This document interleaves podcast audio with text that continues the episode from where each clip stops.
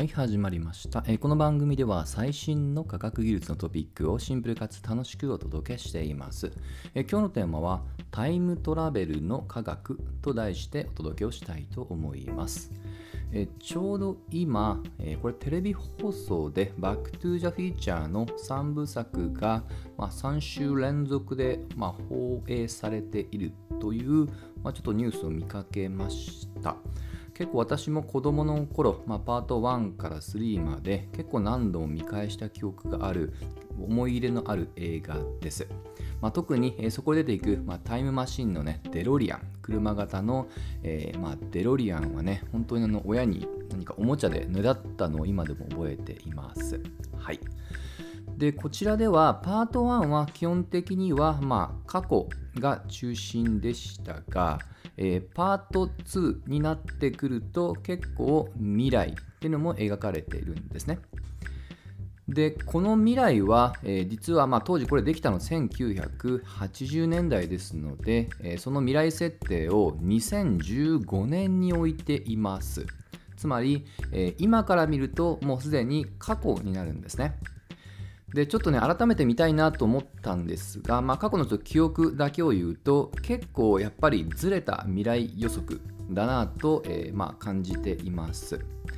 であのちょっとね見てない方はちょっとねネタバレもあるので、えーもし、えー見たい方はまあ一旦ここで止めていただいてもいいんですけどもあの当時のもう2015年ですのでもうインターネットも普及してますしなんなら2007年に iPhone が出てからまあスマートフォンもねもう十分普及しています。はい。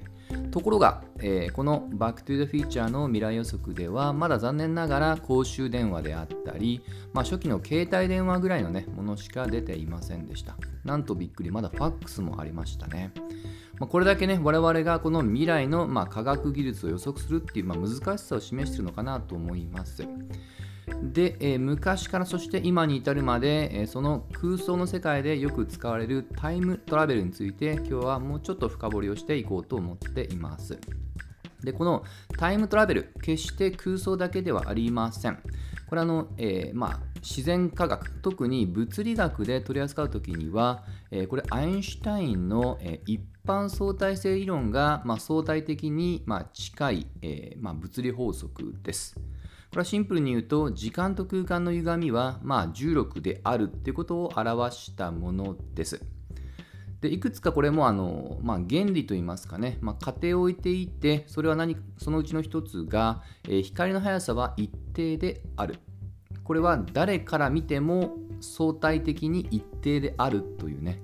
えーこれ結構奇妙な、まあ、原理ですが今に至るまでこの仮説は検証され続けています。これの意味しているところは、えー同時っていうことが、えーそれぞれの観測者ごとに同時ってことはありえないってことを意味してるんですね。光が絶対である以上は我々個々人が持つ時間の、え流れは完全には同,、まあ、同期できないってことですね。まあ、ただあまりにもそれが細かいスケールなので日常生活には全く影響を受けません。はいまあ、ですのでね宇宙みたいな、まあ、光の速さないしはブラックホールのように重い重力を取り扱う時にはこの一般相対性理論が効いてきます。はい、例えば日常だと GPS とかもね一般相対性理論の理論で補正しているのは有名な話です。で話をタイムトラベルに戻しますけどこの光の速さというものを超える必要があるんですねタイムトラベルには。まあ、よく時空のトンネルっていうような比喩的に使えますけどもこれを空想だけではなく数学的にま探求していこうっていう動きは実はこれアインシュタインの頃からなきにしもあらずでした。はいでこれよく今でもワームホールとこのトンネルのことをワームホールと名付けられます。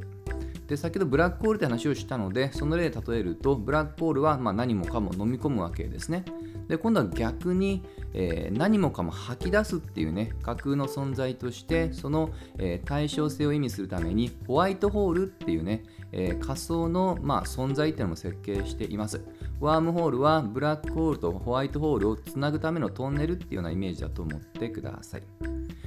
でそれでさっきあのアインシュタインからって言いましたけども、えー、一般相対性理論を、まあ、あの発表してわずか数ヶ月後に、えー、シュバルツシルトというねドイツの科学者の方が厳密解を、まあ、初めて解いたという話はね結構物理ファンには有名です。でこの、えー、シュバルツシルトの解自身をアインシュタインがさらに研究を膨らまして、えー、今でいうワームフォールのような時空の構造モデルを実は作ってたんですね。これ一人ではなくローゼンという方との共同研究で、まあ、このね当時は、まあ、あのホールっていう言い方をしなかったのでその架け橋っていうことで、えー、このモデルのことをアインシュタイン・ローゼン橋というような呼ばれ方もしています。はいそしてそのアイディアを発展させて、えー、ワームホールと、まあ、名付けたのが実はブラックホールっていうね名前をあの、まあ、普及させた人でもあるジョン・ホイーラーという有名な、えー、科学者物理学者ですね。まあ、この方自身も有名ですけどもこの方結構教育者としても有名で、えー、何人も伝説的な、まあまあ、科学者を生んでいます。ちなみに私が大好きな物理学者のファインマンもこの方の弟子の一人ですね。はい。でじゃあそれはあの過去です。今の話は1960年ないしは70年代にはすでにそういったワームホールの概念というのは提唱されていました。で今それどうなっているのか実は脈々と引き継がれていてワームホールの研究続いていますで日常の接点で言うと、えー、これあの映画で実はワームホールのイメージを見ることができますそれは2014年に公開された SF 映画のインターステラーというね映画ですね。結構見てる方多いかもしれませんね。あの結構科学ファンにはね、このあの映画すごい、え、人気なのでね、まだ見てない方は、えー、ぜひ鑑賞してみてください。ネタバレしない範囲で申し上げると、えー、地球の環境汚染で、え地球外のフロンティアを、え目指すっていう話で、えその、え旅の過程で実はワームホールないしはブラックホールっていうのが実際に登場します。